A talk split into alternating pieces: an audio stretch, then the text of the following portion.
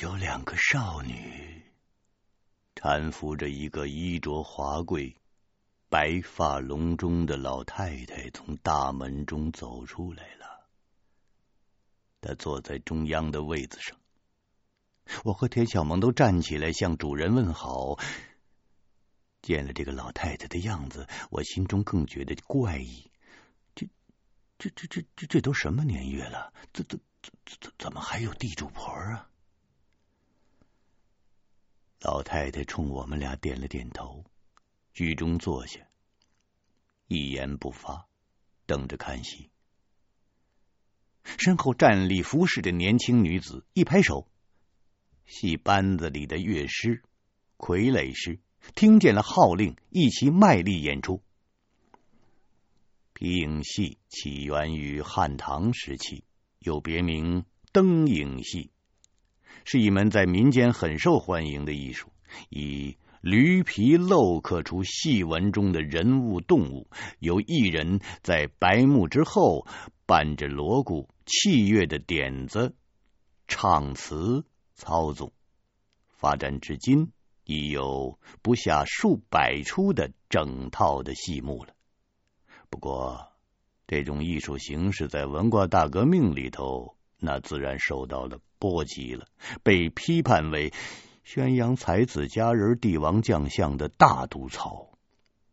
嗯，哪还有人敢再演绎了？可是我万万没有想到，今天竟然在这儿得以一见了啊！在那个文化生活为零的时代啊，这这这这这可是太吸引人了。我光顾着看戏了，我完全忘了其他的事情。皮影戏所演的各大戏，那都是极精彩的剧目。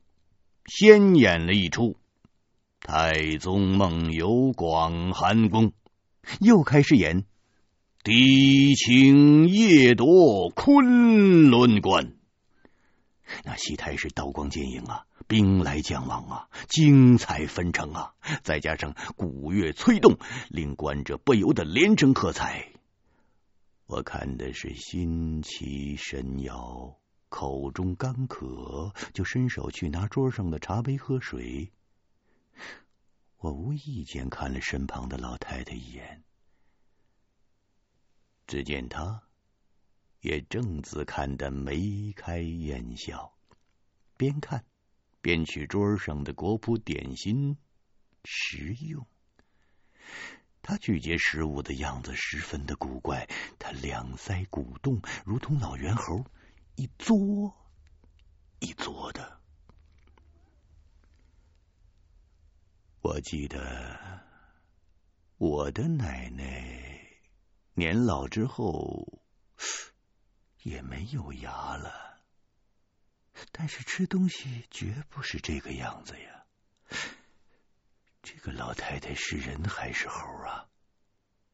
我心中一乱，我手中的茶杯落在地上，摔了个粉碎。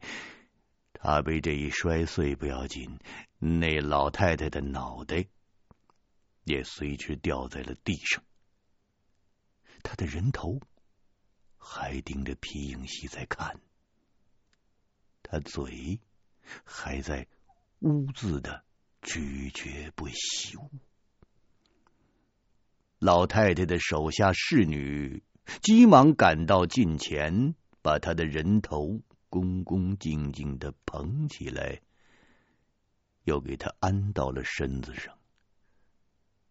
我心里头大惊，我一把拉起了田小萌，就向山洞外边跑。一片漆黑之中，跌跌撞撞的冲出了山洞。耳中听得轰轰隆隆的巨响不绝，大地在不停的震动，身后的山洞闭合成一块巨大的石壁。要是再晚出来半分钟，就会被活活的夹死在山壁里边。外边的天色已经大亮了，我拉着田小萌。跑到山下的溪边，我忽然觉得肚子奇痛无比，我疼得额头冒冷汗，我不禁蹲下身子。我记得我祖父讲过鬼请人吃东西的故事，鬼怪们用石头、青蛙、蛆虫变成美食骗人吃喝。不知道我刚才吃的是什么鬼鸟啊！我越想越恶心，我忍不住大口的呕吐。痛苦中依稀见前边走来两个人，前边的那个姑娘有些眼熟，原来是燕子。哎呀，我见到她才感到安心，眼前一黑，就晕过去了。等我醒过来的时候，已经是三天之后了。那天，燕子和胖子一直在树上待到天亮。树下的人熊失血过多，已经死了，只是到处都找不到我的踪影。最后，在河边发现了昏迷不醒的我和田小萌。我这三天一直处于昏迷的状态，发了四十几度的高烧。胖子跑了百十里地的山路，请来了县里的医生给我治病。我体格健壮，总算是醒过来了。而田小萌却始终没有意识，只好通知他的家属把他接回家去治疗了。至于后来怎么样了，我们就都不太清楚了。我把我的遭遇和燕子的爹讲了，他告诉我们说，山里有个传说，那位太后在死的时候，活埋了很多民间驻班的杂耍的艺人做陪葬。昔日里。有些人就曾经在牛心山看过和我相同的事情了。不过，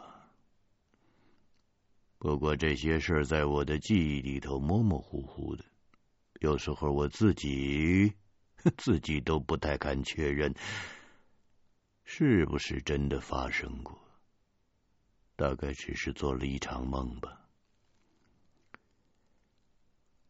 我的知青生活只过了半年多，但是留下来的回忆终身都不会磨灭。一九六九年春节，轮到我回家探亲，我的命运发生了一次巨大的转折。我回城探亲的时候，有人告诉我内部消息：我父母的问题很快就将得到组织上的澄清，证明我祖父不算地主，他的成分是中农，所以他们被释放出来，那是迟早的事情。这个时候，由于解放军大量征兵，我父亲以前的一位老战友让我当了后门兵。我入伍了。我爹的战友程叔叔是军分区的参谋长，当年第九兵团入朝参战，我爹冒着零下二十几度的低温，把身受重伤的陈叔叔从死人堆里背出来的。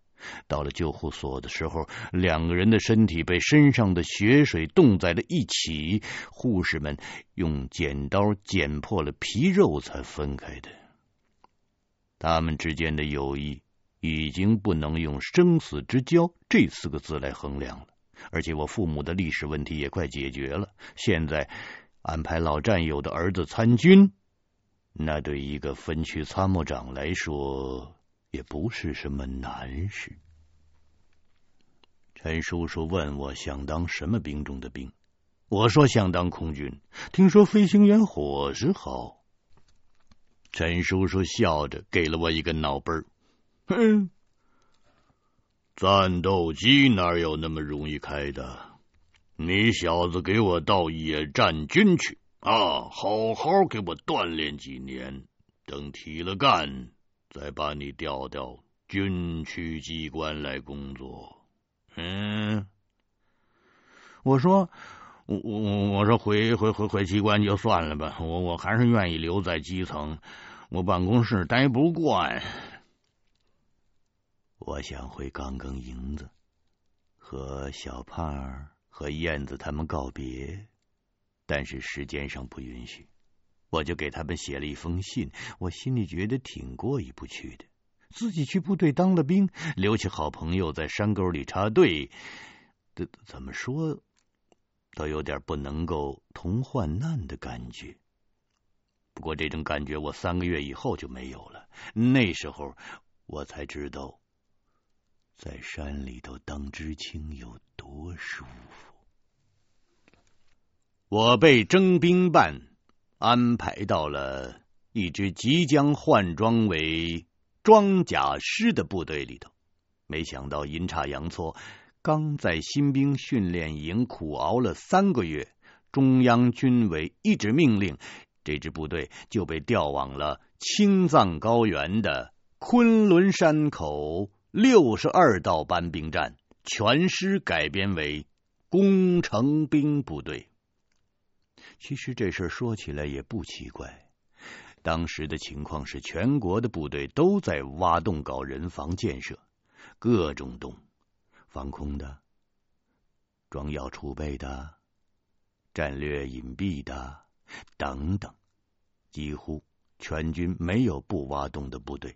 所不同的是，我所在的部队由业余挖洞转变成职业挖洞。我们的任务是一级机密。要在昆仑山的深处建设一座庞大的地下战备设施，虽然没有明确告诉士兵们这个设施的用途，但是稍微有点脑子的人都应该能够猜得到。部队里边有保密条例，所以大伙儿平时从来不谈论这件事。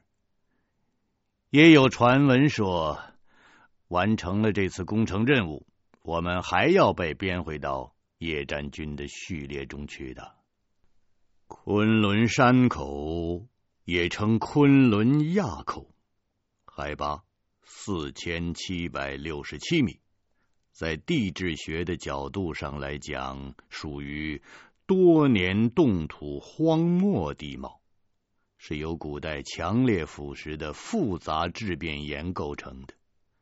我们师从上到下，除了会挖战壕，对土木工程、建筑施工那是一无所知。所以部队里派来了很多工程师、技术员来指导工作，对指战员们进行了为期五个月的强化培训。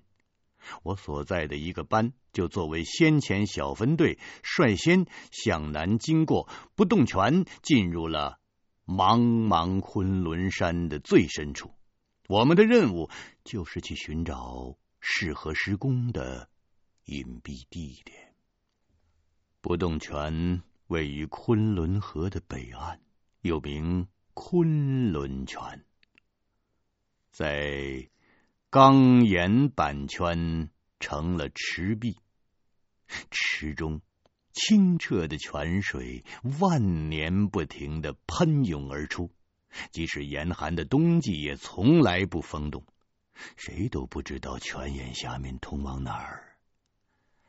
上级传达了命令，士兵不许在这儿洗澡，因为当地藏民视不动泉为神泉，时常对泉水膜拜。以前西藏刚刚解放的时候，进藏大军途经到这里，那时候还没有发布这些规定。有三名战士在泉里头洗澡，就给淹死在泉眼里了。据说死因是因为泉水中含有大量的硝磺。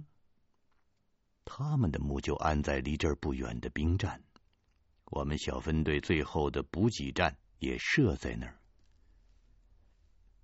终于进了昆仑山，几乎所有的人都产生了严重的高原反应，人人的脸都憋得发紫，目光也变得模糊。我们个个都似乎产生了幻觉。巍巍昆仑的千秋万壑，如同一条一条滚滚向前的银灰色的巨龙，而我们这支十多个人组成的小分队，在这雄浑无际的山脉里，还不如一只只小小的蚂蚁。我在行军的路上，又想起了祖父传下来的那本书，那书上曾说。昆仑群峰五千，乃是天下龙脉之祖。这些山脉中，从太古时代直到现在，里面不知埋葬了多少秘密。相传，西藏神话传说中的英雄格萨尔王的灵塔。和通往魔国的大门，都隐藏在这片起伏的群山之中。先遣队的任务是找到合适的施工地点，随行的还有两名工程师和一个测绘员，一名地质勘探员。离开车之后，在山里头走了整整的两天。第二天的黄昏，大家扎了帐篷休息。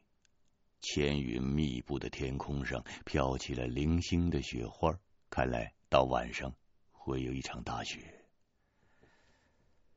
那四名工程技术人员都是戴着眼镜的知识分子，其中还有一个是女的。他们远没有适应高原的恶劣环境，趴在帐篷里喘着粗气，听的声音都让人。替他们的小身子骨担心。领队的连指导员和班长、卫生员三个人忙着给他们倒水、发药，劝他们吃点东西。越不吃东西，会越觉得缺氧。士兵们身体强壮，入伍的时候都经历过新兵营每天十公里的武装越野的磨练，适应环境的能力很强。这个时候，基本上都已经稍稍的适应了缺氧的环境。战士们用特制的白煤球燃料点燃了营火，围在一起取暖，吃煮的半熟的挂面和压缩饼干。因为海拔太高，水烧不开，挂面只能煮成半熟了。和我混的比较熟的几个战友是东北黑龙江的大个子，藏区入伍的藏族兵。嘎娃和只有十六岁的吉林通信兵小林，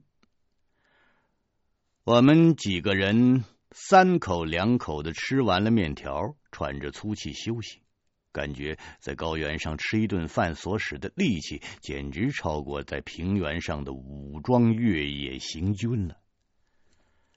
小林休息了一会儿，对我说：“哎，虎哥呀。”你是城里参军的，哎，你知道的事多，哎，给咱们讲几个故事听呗，大个也随声附和着说：“哎，我说老胡，我我我太稀罕听你唠了，哎，那那真是贼拉子带劲儿，反反反正一会儿还得整整啥玩意儿班会，那也不能提前休息，对不对？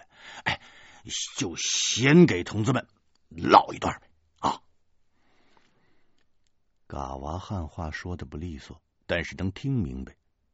他也想说什么，可是张了半天嘴，愣是没想起来怎么说，干脆只对我一挥手。我估计他那意思大概就是说：“嗯，你讲吧，我也想听。”我吐着舌头说：“哎呀，哎呀，这这这空气这么稀薄，我说你们怎么还这么大精神头啊？”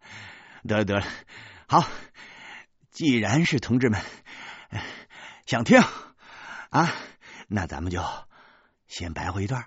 哎，等会儿开班务会的时候，班长要是给我穿小鞋儿，哎，你们可得帮我帮我说情啊！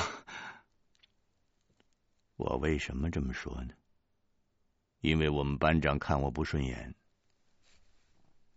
他是从农村入伍的，跟小媳妇似的，在部队里熬了五年才当上这个小班长。他特别看不惯我们这种高干子弟的后门兵。班里一开会，他就让我发言，他抓住我发言中的漏洞就批评我一大通，几乎那都形成固定的规律，把我给气的呀，就别提了。但是，但是我讲点什么好呢？哎呀，我看过的书加起来也不到十本啊，其中《毛选》四本，语录一本，字典一本，嗯，《红日》算一本吧，《青年禁卫军》嗯算一本，可是这些都都给他们讲没了呀。还有，哎，还有一本《风水秘术》。可我想他们听不明白呀。我搜肠刮肚的，我总算想起来上山下乡的时候从田小萌那儿借来的一本书，那是一本在当时很流行的民间传说手抄本。这手抄本的内容以梅花党的事迹为主，也加入了不少当时社会上的奇闻异事，其中有段一百张美女皮的故事。给我留下了的印象特别深，于是我就开始讲起来了。梅花党的故事，我正说到兴头上，就被走过来的二班长打断了。都别说了，都别说了啊！胡八一，你又胡编乱造啊！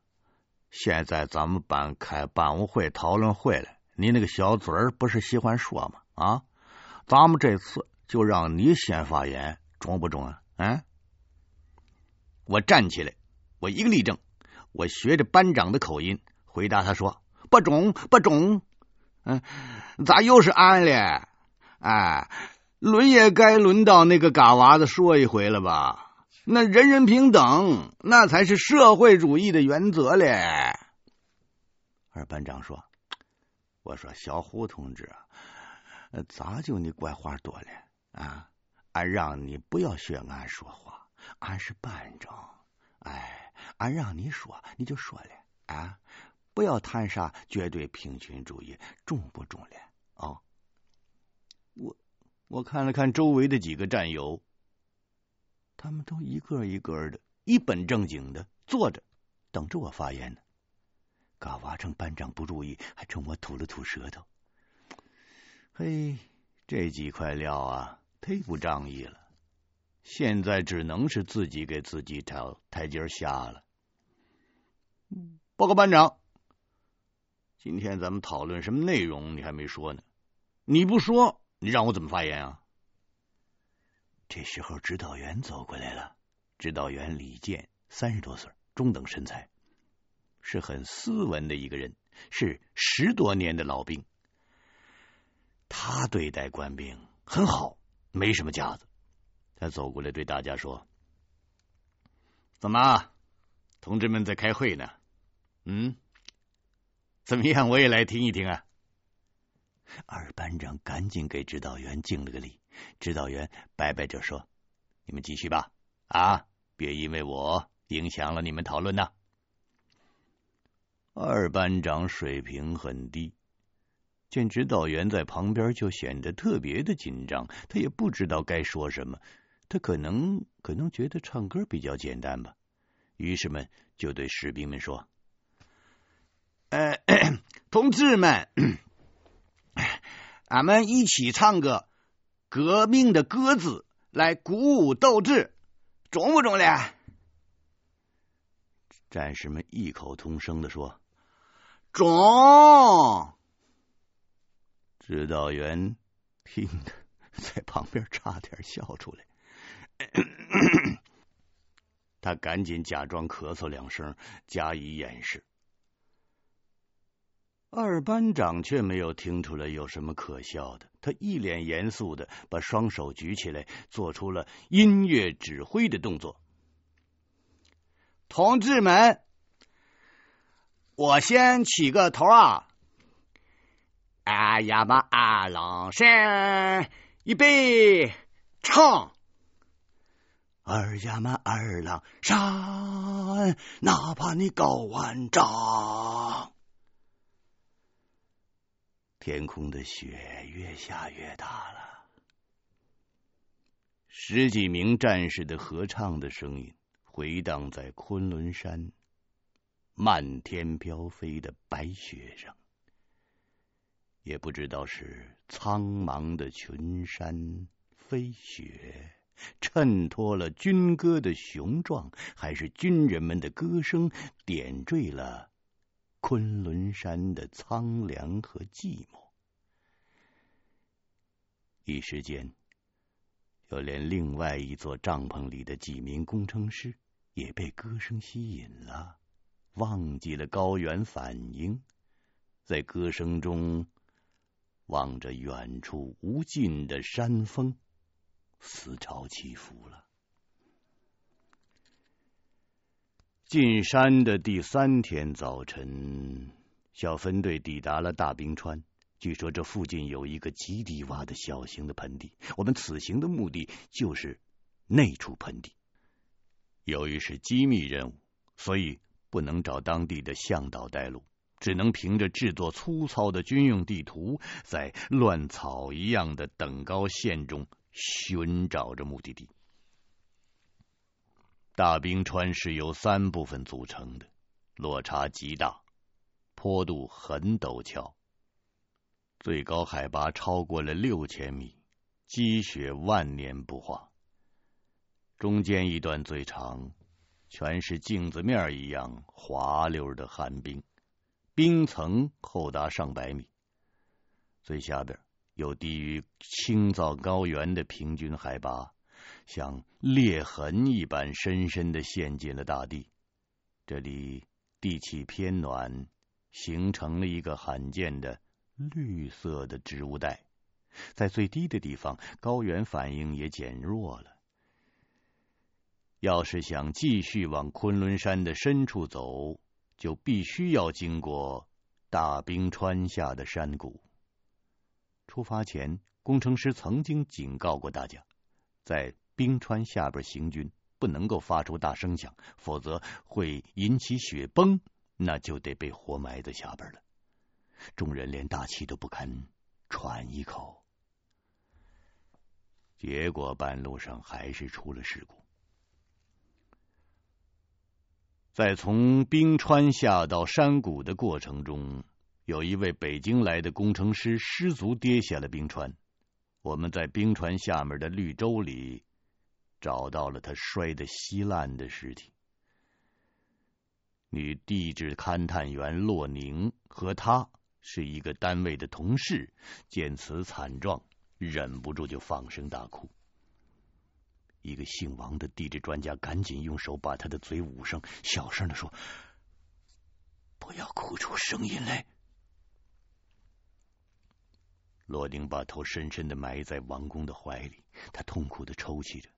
指导员带头摘下了帽子，向同伴的遗体默哀告别。随后，我也和嘎娃两个人把他的尸体收拾在一起，装在一个袋子中掩埋。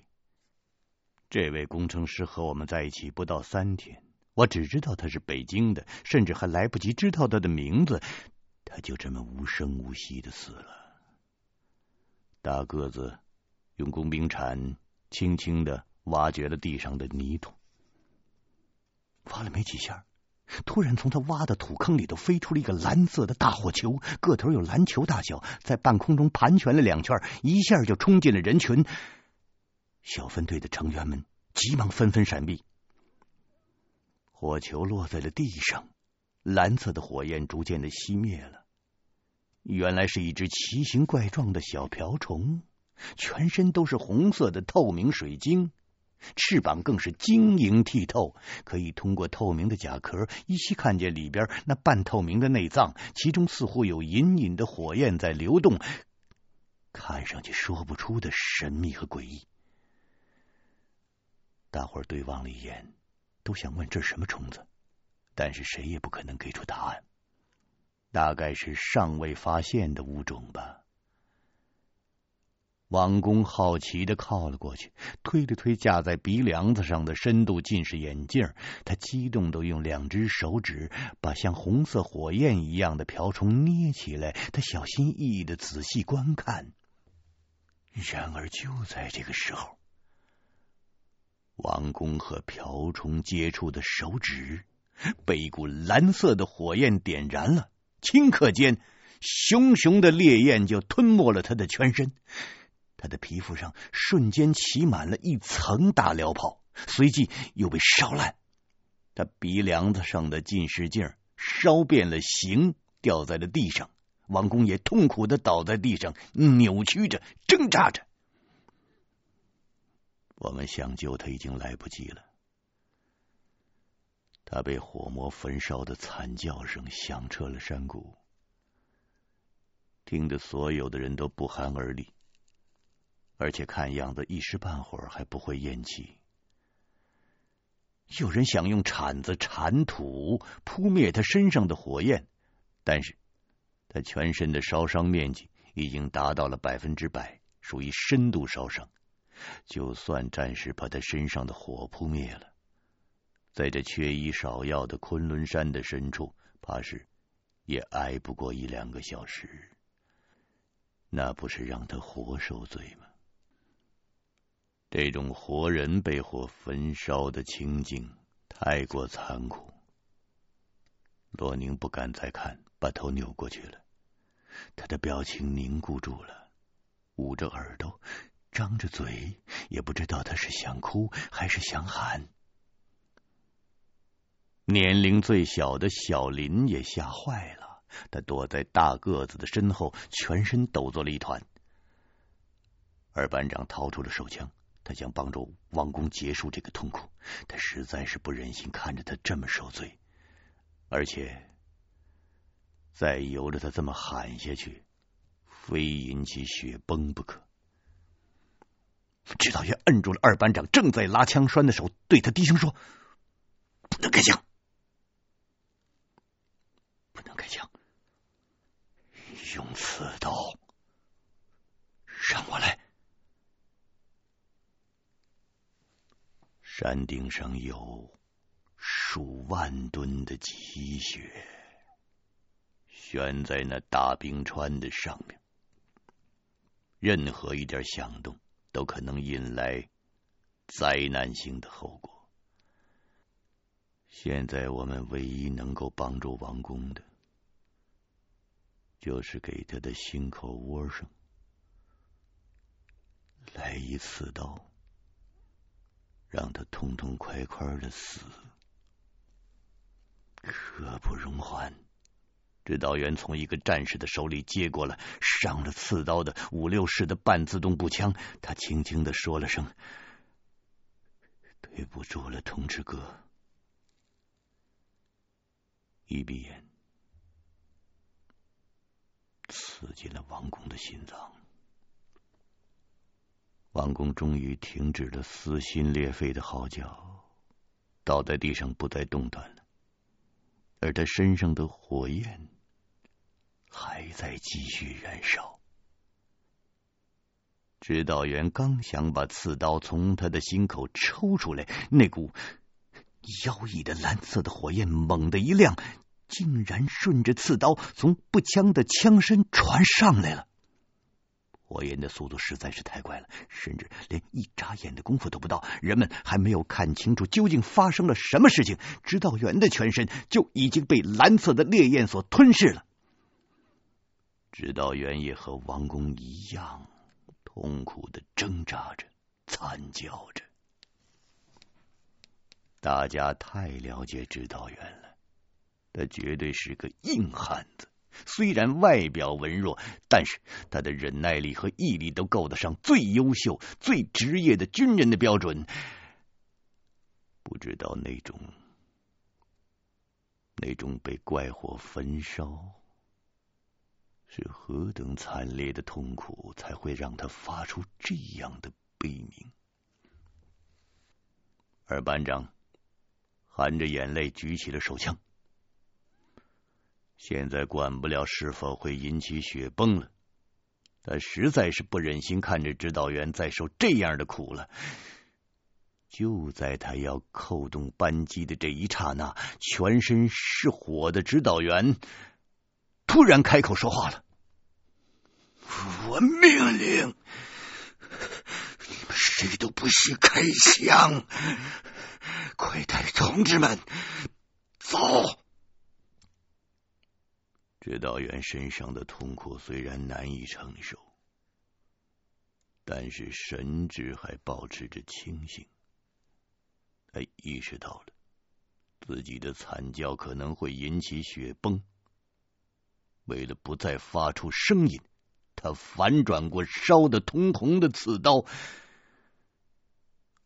插进了自己的心脏。过了很久。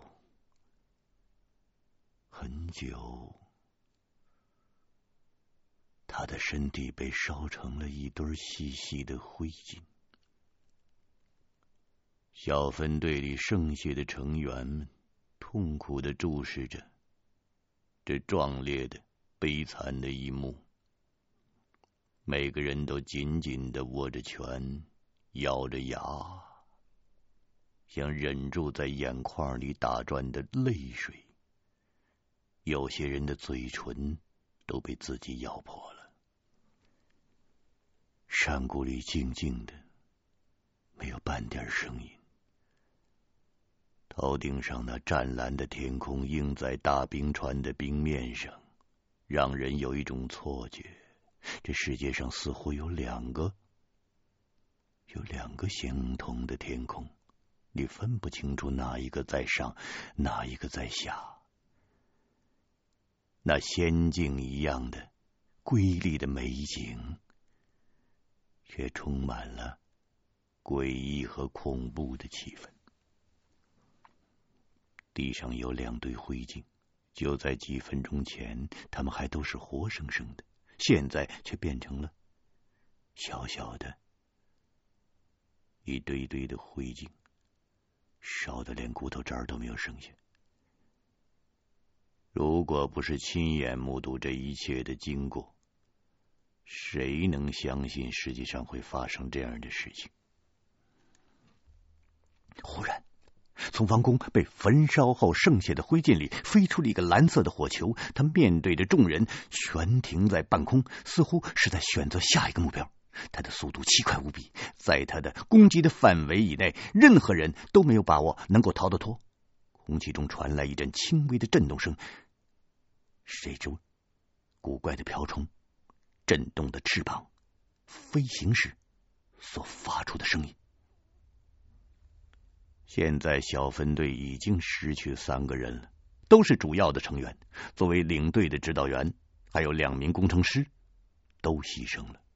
剩下的两名工程师，一位是测绘员洛宁，还有一位是上海地勘院的刘工。看来这次任务是无法完成了。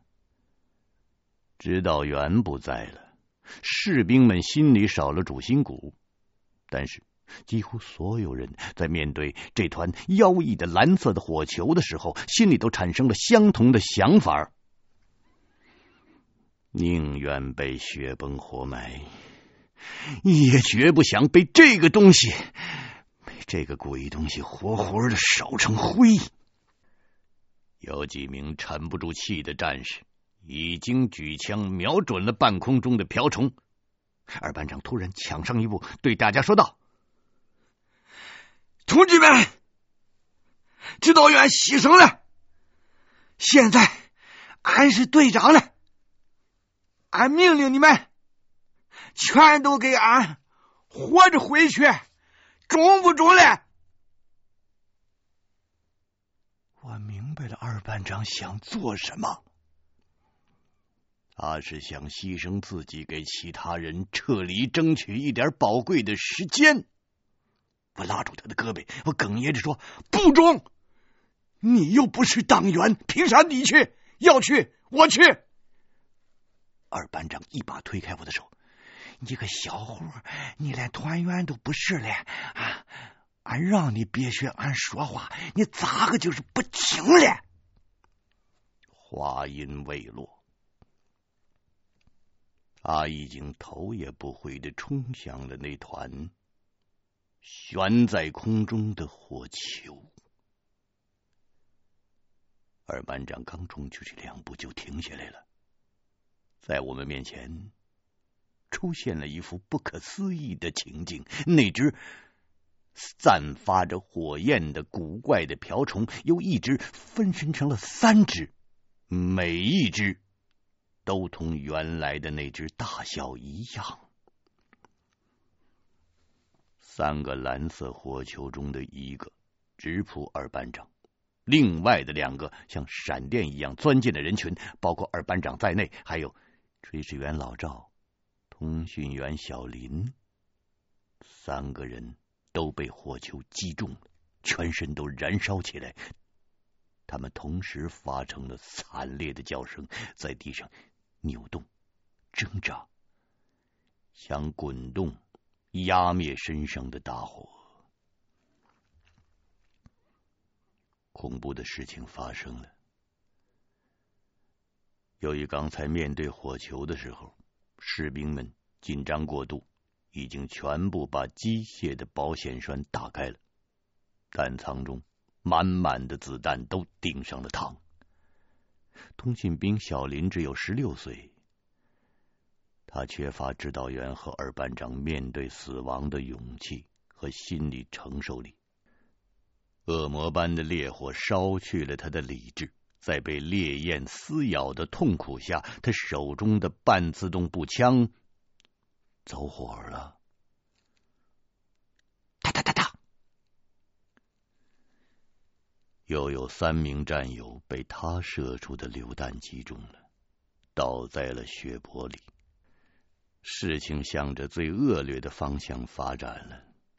指导员宁可自杀，也不肯让我们开枪。可最后，枪还是响了。被奇怪的火虫攻击虽然可怕，但雪崩发生就意味着灭顶之灾了。小分队的成员有一个算一个，谁都活不了。在大冰川下的山谷，大喊大叫，也许只有三成概率引发雪崩，但是枪声百分之二百会带来最可怕的后果。见到神志不清的小林的步枪走火，榴弹乱飞。误杀了三个战友，我来不及多想，一咬牙关，我端起了手中的步枪，三个点射，击倒了在火中痛苦挣扎的小林、二班长和老赵。步枪子弹的出膛声在山谷中回响。由于山谷很狭窄，再加上大冰川镜面一样的冰壁。简直就是一个天然大音箱，枪声、喊叫声、哭泣声在山谷中激起了一波又一波的回响，久久不绝。我一时间还没有从亲手射杀自己的战友的痛苦中解脱出来，满脑子都是他们生前的音容笑貌。我忽然觉得心头一凉，才回过神来。我用手摸了一下，原来是一片雪花落在了我的额头。太阳挂在天空中，闪烁着耀眼的光芒。这个时候是不可能下雪的。我心里咯噔一沉，脑海中浮现出的第一个念头是：终于雪崩了。这个时候，在三个死去战友还在燃烧的尸体上，又各飞起一个蓝色的火球。此时此刻，已经不用再对开枪有所顾忌了。嘎娃的枪法是小分队成员中最准的，他端起了步枪，瞄也不瞄，抬手就是三枪，每一枪都正中火球的中心。里面的瓢虫远没有子弹的口径大，虫身整个都被子弹打没了，火焰随之消失。经过这一番短暂而又残酷的冲突，我们班八个士兵加上二班长。指导员一共十个人，现在还活着的只剩下我和大个子嘎娃三个士兵，再有就是刘工和洛宁两个知识分子。这个时候，头顶上落下来的雪帽越来越多，天空中传来轰轰隆隆的响声，整个山谷都在震动。我抬起头向山上看，上面的雪板卷起了风暴，就像是白色的大海啸，铺天盖地的向我们滚下来。大个子拉了一把，叫着：“老胡，妈了个巴子的！这个时候你看个啥玩意儿？你赶快撂吧！”我们的位置是处于山谷的中间。雪崩肯定会把整个山谷都填平的，根本没有地方可跑。但是到了这生死的关头，人类总是会出于本能的要做最后的挣扎。洛宁早已经被吓得昏倒在地上了，大个子把他扛到了肩膀上，我和嘎娃两个人连拉带拽的拖着刘工往大冰川的对面跑。我们指望。能在雪崩落下来之前，爬到对面稍微高一些的山坡上，去争取这最后的一线生机。在最绝望的时刻，我们也没有扔掉手里的枪。枪是军人生命的一部分，扔掉枪，那就意味着扔掉了军人的荣誉。但是别的设备就顾不上了。各种设备都扔掉不管，想把身上的背包解开扔掉，但是匆忙之中来不及了。五个幸存者互相拉扯着，狂奔。那雪崩来的实在是太快了，排山倒海啊，席卷而来。山谷里，一时间地动山摇。我以前听人说起过雪崩的情况，但是万万没有想象到，天地间竟有如此威力的银色巨浪。这下人人是心如死灰。就算再多长两条腿，也跑不动了。真是天无绝人之路！雪崩所引发的猛烈的震动，使我们面前的陡坡的山坡上裂开了一个倾斜的向下的大缝。空中席卷而来的雪暴一至，众多人来不及多想，奋力冲进了山石中裂开的缝隙。裂缝向下很陡。没想到下边有这么大的落差，五个人坐一堆摔下去，滚了几滚，跌在了一个大洞的地部。随后，一块巨大的雪板从后面滚将下来，把山缝堵了个严丝合缝，激起了无数的雪沫，呛得五个人不停的咳嗽，头顶轰隆轰隆的响了很久才平静下来。听这一阵震动，上面已经不知道盖了多少万吨的积雪了。黑暗中不能辨物，众人死里逃生。过了很长的时间，才有人开口说话，满嘴的东北口音，一听就知道是大个子。啊，还能喘气儿的，吱个声。老胡，嘎娃子，刘公啊，罗公，都在吗？我感觉全身都快摔散了架了，我疼的暂时说不出话来，我只哼哼了两声，表示我还活着。嘎娃答应一声。掏出了手电筒，照了照四周。洛宁目光呆滞的坐在地上，好像没怎么受伤。刘公倒在他的旁边，他双目紧闭，昏迷不醒。他的左腿、小腿骨折了，白生生的半截骨头露在外面。我们跌进的这个山缝。又窄又深，手电筒的照明范围之外都是漆黑一片，不知道远处是什么地形。大个子用手探了探刘公的鼻息，一抖了说：“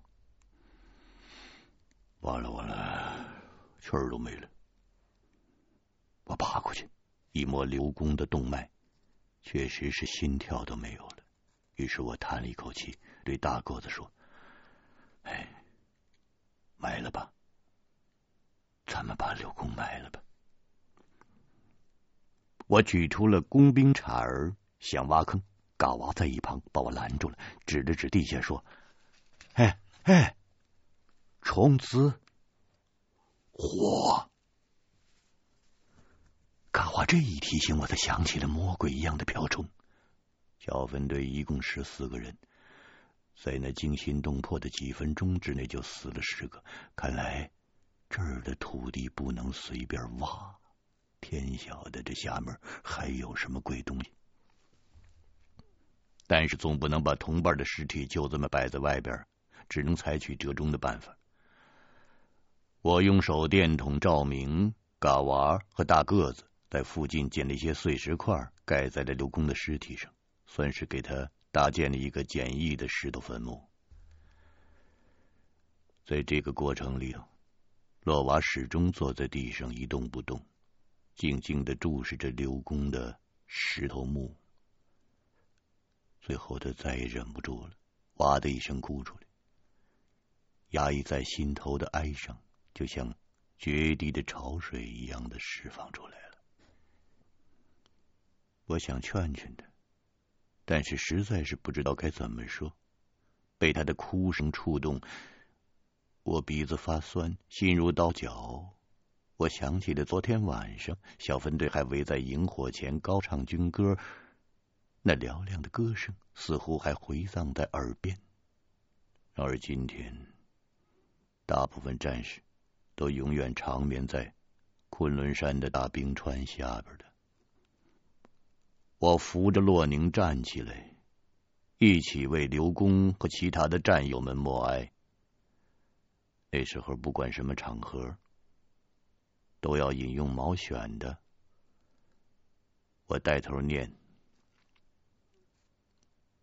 满天洁白，雪里行军，情更迫。”其余的三个人也同声应和。头上高山，风展红旗过大关。唯有牺牲多壮志，敢叫日月换新天。当时我还是个新兵蛋子，我从来没有参加过战友的追悼会，我不知道应该说什么，只是记得别人开会的时候都这么说，在那种情况下，也也没有什么合适不合适之分了。许久许久，众人从痛苦中平静下来，处理了一下身上的伤口。好在都是轻伤，不影响行动。随便吃了几口压缩饼干，聚拢在一起，商量下一步该怎么办。从被雪板压住的山谷出去是不可能的，我估计整个山谷可能都被雪崩填平了。现在只能另找出口了。嘎娃拍了拍自己身上空空的子弹袋，示意子弹不多了。我们进山的时候，由于要携带很多的装备，所以弹药配备那都是最低限量的，每个人只有三个步枪的弹夹子。毕竟不是战斗任务，这一带也没有什么土匪。雪崩的时候又扔掉了一部分弹药，现在每个人只剩下平均二十发左右的子弹，总共还有两枚手榴弹。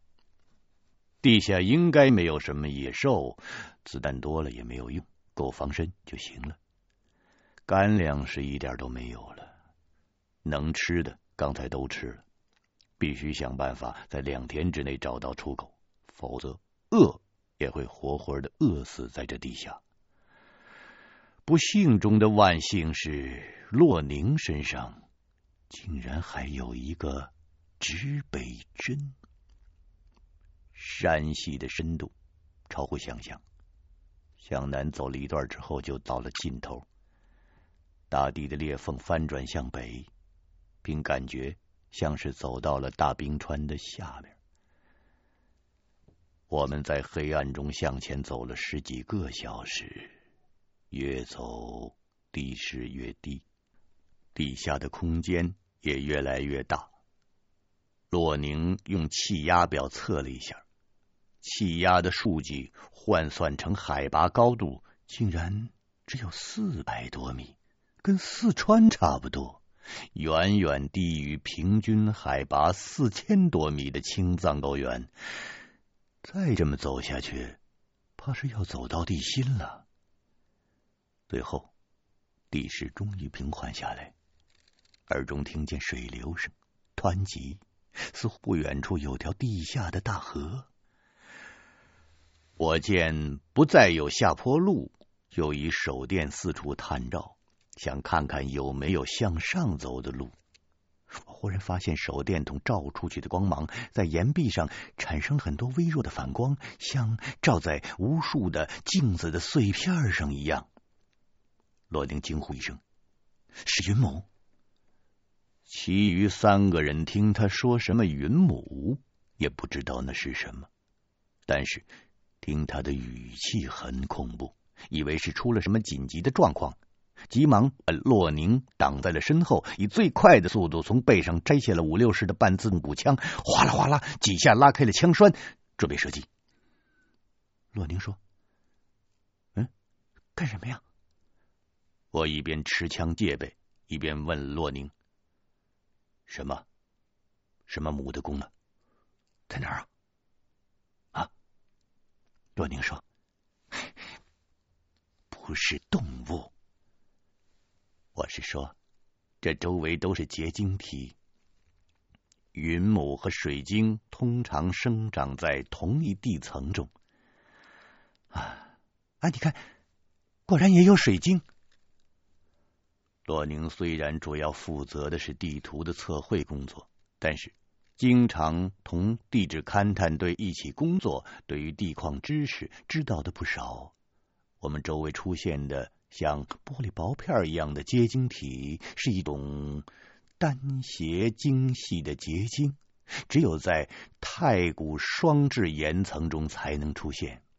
河北的地下的蕴藏量很大，但是这里的云母的颜色极深，呈。大六方柱形，品质远远超过内地所产。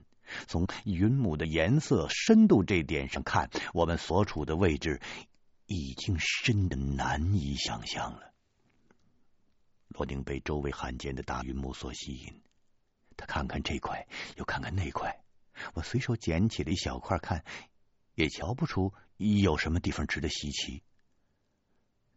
这个时候，忽然听见大个子对嘎娃喊：“嘎娃子，你干啥呢？你呀，你赶紧起来呀！”我用手电一照，我看见嘎娃正在地上以藏民的方式磕头呢。他的整个身体都趴在地上。这小子干什么呢？给谁磕头啊？我又照了照他的前面，我不由得倒吸了一口冷气。在地下，竟然耸立着一座用数千根巨木搭成的金字形的木塔。塔身上星星点点的，有无数红色的闪光，借着那些微弱的闪光观看，木塔的基座有将近两百米宽，用泥石夯砌而成，千年柏木构筑成了塔身，一共分为九层，每一层都堆满了身穿奇特古装的干枯的骨骸，男女老少都有。每根大木头上都刻满了藏族的密文。这是坟墓吗？规模如此巨大，是谁在地下修建的？洛宁一直在看云母，听到我们三个议论，也过来走近观看。我对大个子摇了摇手，让他别打岔。我继续问嘎娃：“，这这是什么塔呀？啊，这上面写的字你认识吗？”嘎娃一个劲儿的摇头。我说：“你看这，你看你这娃子，你不认识你磕什么头啊？啊！哎呀，你是不是看见这么多事故就把你吓傻了呀？”嘎娃满脸都是惊慌的神色。他用不太流利的汉语说：“胡胡胡着嘎嘎兄，我让你把鹅来说。”偏把鹅来拉，拉了肚子，就就成妖喽。他前半句我没听明白，后边四个字我倒是听清楚了。什么什么什么什么九层妖楼？九层妖楼？九层妖楼干什么用的？那不就是埋死人的吗？还没等嘎娃说话，洛宁就从塔边蹑手蹑脚的跑回来了，对我们做了一个不要出声的手势，指着身后的塔对我们悄声的说：“千万别惊动了他们。”我见他神色郑重，我知道可能有麻烦了，但是我不知道指的是什么，于是我压低了声音说：“你说惊动什么呀？啊？”塔里的死人，洛宁极其紧张的说：“不是，是那种带火的瓢虫，他们都在死尸上睡觉，多的呀，数不清啊。”听了罗宁的话，我才察觉木塔上。那密密麻麻的红色的闪光，原来都是那种透明的瓢虫身上发出来的。虽说我身上多少具备那么一些革命军人的大无畏的气概，但是我一想起那种古怪的瓢虫，我这心里就觉得恐慌。这种超越常识的生物太难对付。山谷中那惨烈的一幕给我留下的恐怖感太强烈。我打了个手势，四人悄无声息的向来路退了回去。还没走几步，嘎娃忽然脚下踩空，跌下了一条山沟。这条沟很隐蔽，又和我们行进的路线平行，所以来的时候我们都没有发现。沟虽然只有一米多深，嘎娃还是被摔得闷哼了一声。我赶紧跳下去扶他，见嘎娃正捂着脚，满脸都是痛苦的表情。这个时候，洛宁和大个子也分别下到沟里头，用手电筒一照，发现嘎娃的脚被一根尖锐的白骨刺中了，连鞋带脚被穿了个透明窟窿。血流如注，沟里满地都是层层叠叠的各种动物的白骨，数量太多，难以估算。看样子，这条沟应该是牛、马、羊、狗之类的动物的殉葬坑。为了不惊动附近木塔中的瓢虫，大个子用手捂住了嘎娃的嘴，不让他叫出声来。我一把拔出了插在他脚上的白骨。罗丁将随身急救帮中的云南白药撒在了他伤口上，又拿出了白绷带帮他包扎上止血。我手上沾满了嘎娃腿上的血，随手在自己的军装上胡乱的抹了几把。我的脑子里忽然闪过了一个念头：这一座牛马殉葬坑挖的好生古怪呀，不是方形。圆形，而是挖成长长的沟形。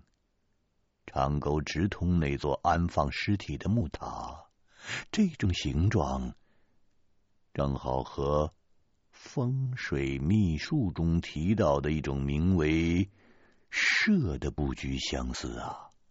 如果真是这样，那么在平行的位置上还应该有一个规模相同的殉葬沟。两条殉葬沟相互平行，夹住木塔结构的坟墓。构成了二龙戏珠之势。照这么推断，旁边的那条沟应该是墓中主人生前所用的一些器物。只是不知道这两条殉葬沟是人工的还是天然形成的。看来后者的可能性更大。附近河水的流动声很大，从河水激流上判断是在西北方。也就是九层妖楼的后边有一条地下河，因为龙是离不开水的。如果真是我预想的那样，那么这个地下世界的地图早就在我的脑子里了。只不过我需要找到另一条殉葬沟，才能证实我的推断。大个子推了我的肩膀一把，说：“老胡，你整啥事儿呢？”